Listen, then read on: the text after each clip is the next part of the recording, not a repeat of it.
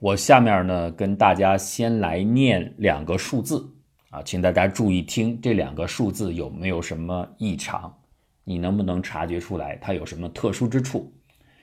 第一个数字是二九四零零一五零五四四七，一共是十二位，就是两千九百四十亿零一百五十万五千四百四十七。第二个数字呢是五八四一四一六位，五十八万四千一百四十一。当然了，你要就这么一听就能判断出它有什么特殊之处，这个有点为难大伙儿，因为数字各种各样的性质属性太多了，您都得考察。我直接说答案吧，这两个数你如果放到素数、合数判别函数里去检测一下的话，你就会发现。这俩数都是素数，但是两个素数这个倒不奇怪，反正就是一个大点一个小点嘛，一个十二位，一个六位。你要仔细的看这俩数呢，有一个古怪的性质。我们以第一个数为例，二九四零零一五零五四四七，这十二个数位里，不管你挑哪一个数位，你把其中的数字给它改了，比如第三位是四。你把它改成五，改成六、零、七，随便，反正不是四就行。改完之后的数字就变成了合数，就不再是素数了。而且对二九四零零一五零五四四七来说，任何一个数位，你做任何的改动出来的都是合数，不是素数。五八四一四一也满足这个特性。哎，所以呢，这就成了一类性质了。数学家把它们叫做未精致素数，这个不是一个古老的命题啊，这当时就是为了好玩啊，是一九七八年的一个数学研究者 k l a m i k i 他提出来的，他构思出，哎，我想着有这么一种性质，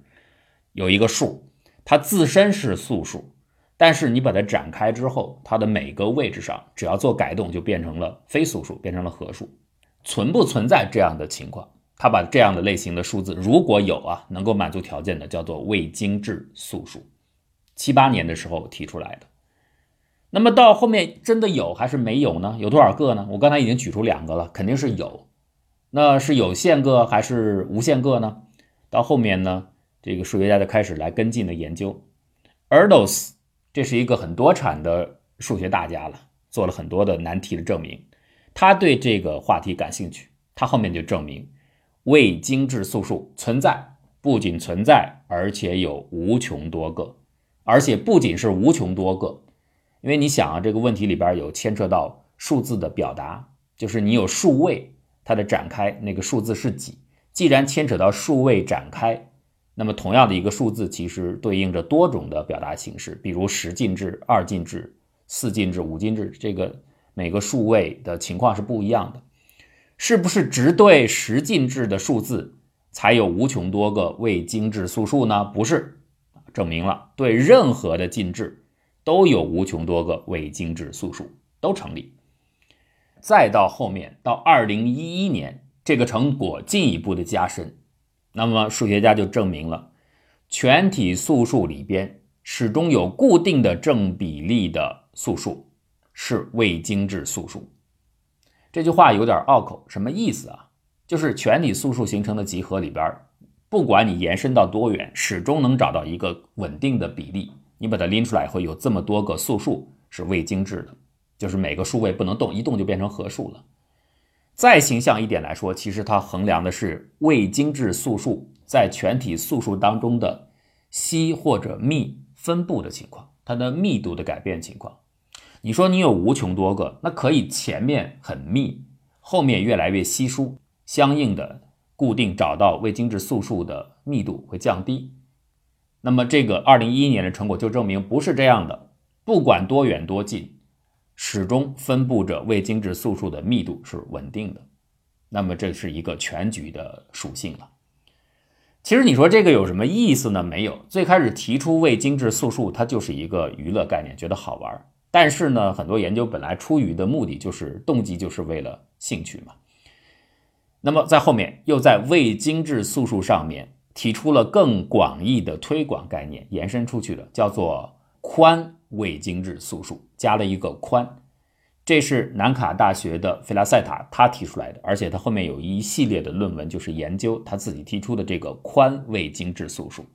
啥是宽未精致素数呢？加个宽是什么意思呢？他说你这样想，比如我现在举一个数字五十三，这五十三前头啊，我加无穷多个零，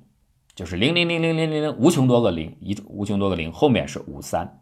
那么无穷多个零的字符串后面加五十三，当然。从数值上来说，它还是五十三，前面都是零嘛，这只是一种形式的写法而已。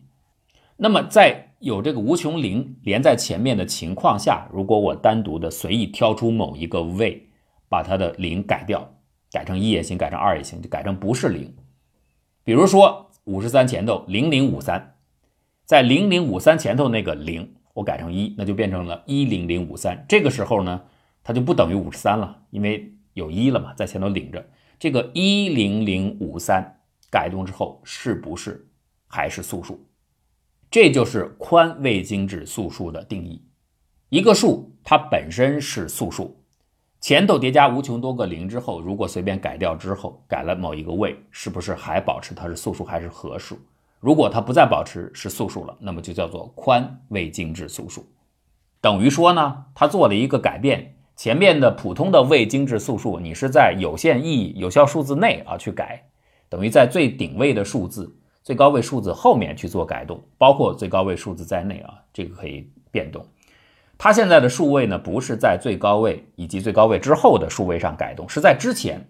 之前引进无穷多个零，那么在不定的位置上你改，是不是还是一个素数啊？所以这个叫做宽未精致素数。他提出来以后，同样的问题就是有没有这样的宽未精致素数？如果有的话，有多少个？分布规律如何？那么毫不奇怪的是，现在等于比普通的未精致素数增加了条件。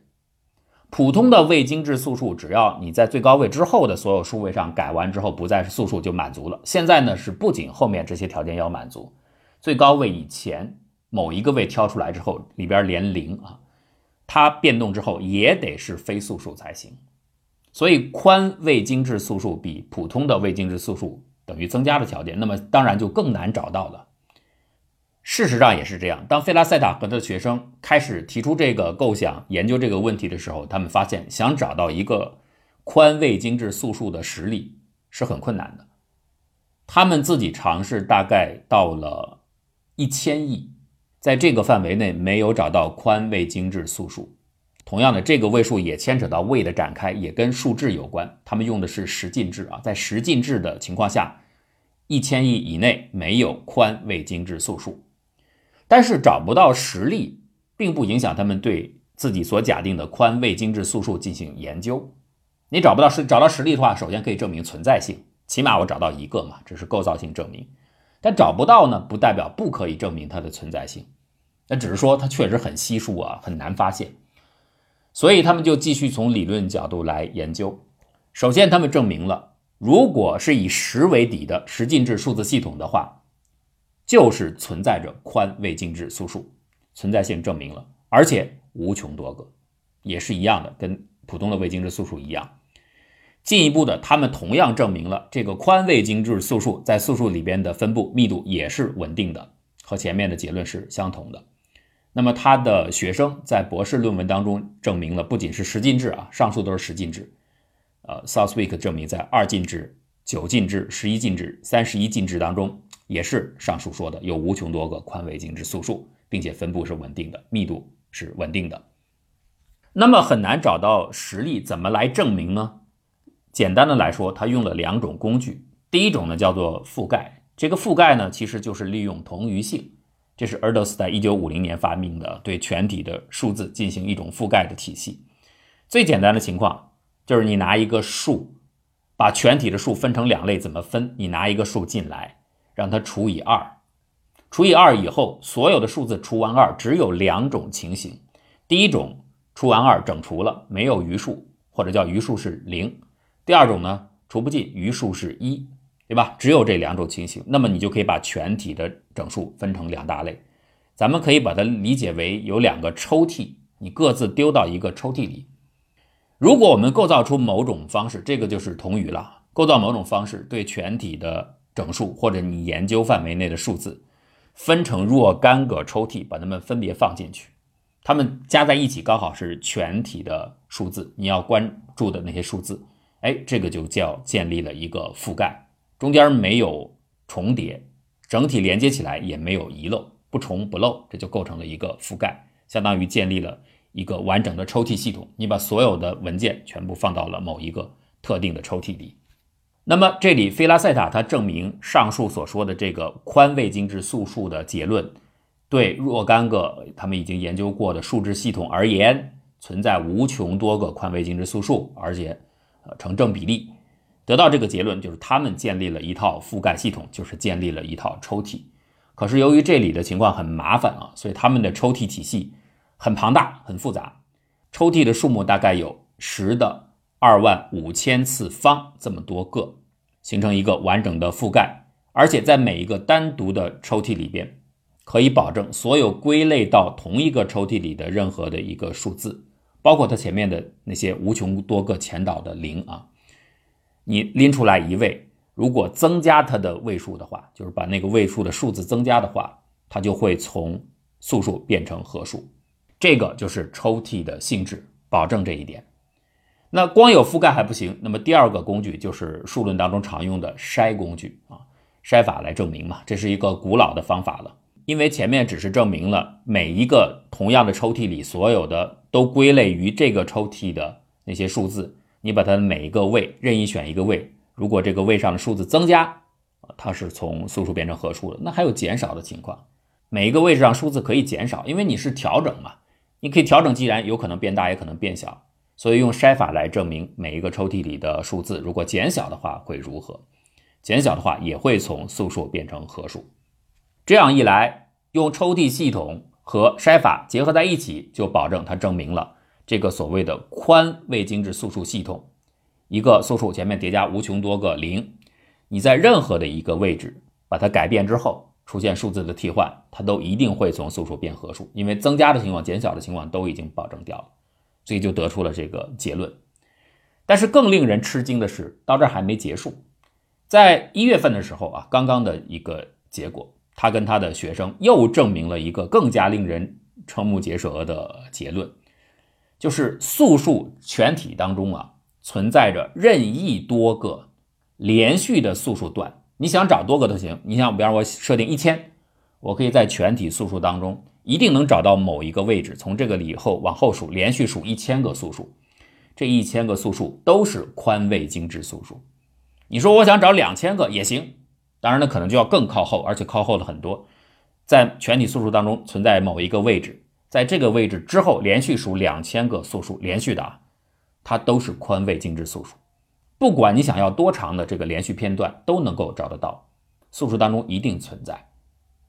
这个证明非常有意思。是基本上在前人的基础上加上他们的创造性延伸得到的，它也是分两步。第一步，他们首先证明刚才我所说那个抽屉系统啊，论证其中有一个抽屉里边一定包含无穷多个宽位精致素数，一定有的。再来呢，就是利用了二零零零年证明的一个结论，它直接拿来用了啊，就是在所有的素数当中，你这肯定能够找到某一个位置，它里边包含任意数量的连续素数。